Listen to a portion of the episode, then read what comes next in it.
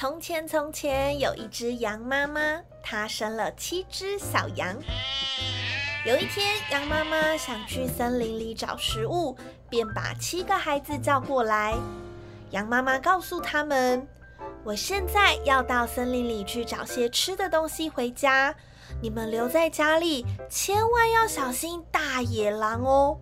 如果它闯进来了，你们全部都会被吃掉的。”那只坏家伙很会伪装，不过它的声音沙哑，脚也是黑色的，所以很容易可以认出来。你们大家一定要注意哦。小羊们说：“妈妈，您放心好了，我们一定会特别小心的。”听完这番话以后，羊妈妈便出门离开了。过了一会儿，小羊们听到外面传来敲门的声音。外面的人大喊着：“开门呀，我可爱的孩子们！我是妈妈，我给你们带了好吃的东西回来喽。”可是这个声音沙哑又难听，所以小羊们一听便知道是大野狼伪装的。他们齐声回答：“不开门，不开门！你不是我们的妈妈。妈妈的声音很温柔，很清脆。”你的声音这么沙哑，你一定是大野狼。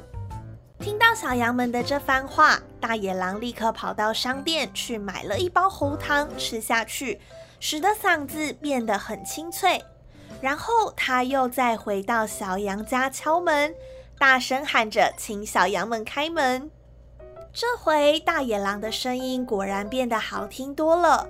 但是他乌黑的前脚趴在窗口，被小羊们看见了。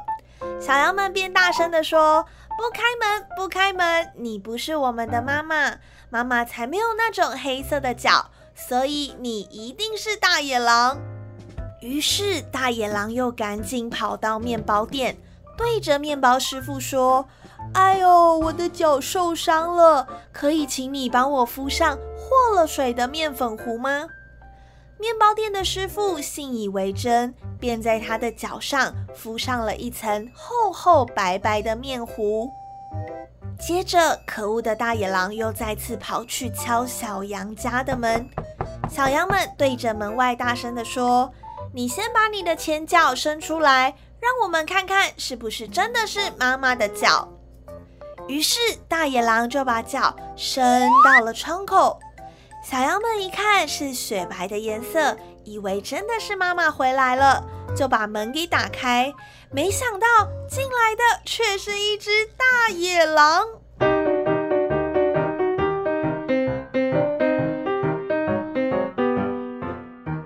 小羊们吓得纷纷躲了起来。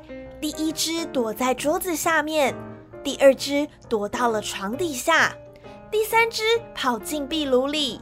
第四只躲在厨房里面，第五只跑进了衣橱里，第六只躲到了洗脸盆的下方，而第七只小羊则是跳进了时钟的箱子里面。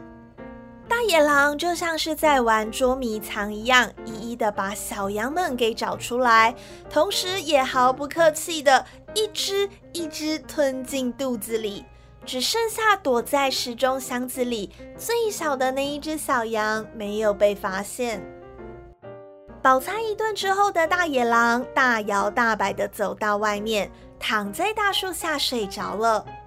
过了不久，羊妈妈从森林里回到家，发现屋里一片混乱，羊妈妈吓坏了。屋内的桌子、椅子全部都东倒西歪。洗脸盆碎成了好几片，床上的被子和枕头也都被弄得乱七八糟。羊妈妈一个一个喊着小羊们的名字，可是却都得不到任何的回应。一直叫到最小的那只小羊的名字的时候，才听到有个小小的声音从时钟的箱子里面传了出来。羊妈妈把那只小羊抱了出来，小羊一五一十的将经过全部告诉妈妈。羊妈妈听到孩子们被吃掉的消息，哭得非常的伤心，非常的难过。她抱着小羊走到门外，当他们来到草地上时，正巧看见大野狼躺在树下，打呼声打得连树叶都在震动。羊妈妈生气地注视着大野狼，这个时候却发现大野狼的肚子里似乎有什么东西正在蠕动挣扎着。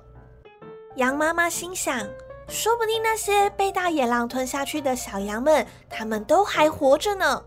于是，她急忙吩咐最小的那只小羊回到屋里，带着剪刀和针线过来。羊妈妈小心翼翼地剪开大野狼的肚子，刚剪第一刀时，就有一只小羊探出头来。接着，羊妈妈又一刀一刀地继续剪下去，六只小羊便一只接着一只跳了出来。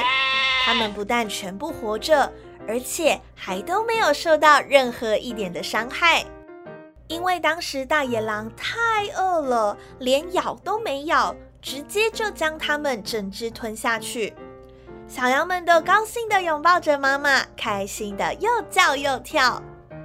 开心完没多久，羊妈妈接着对七只小羊们说：“好了好了，现在我要你们赶紧去找些石头过来，趁着这只大野狼还在睡觉，我们要偷偷的把石头装到它的肚子里。”于是，七只小羊很快找来了许多的石头，偷偷依妈妈的吩咐装进大野狼的肚子里。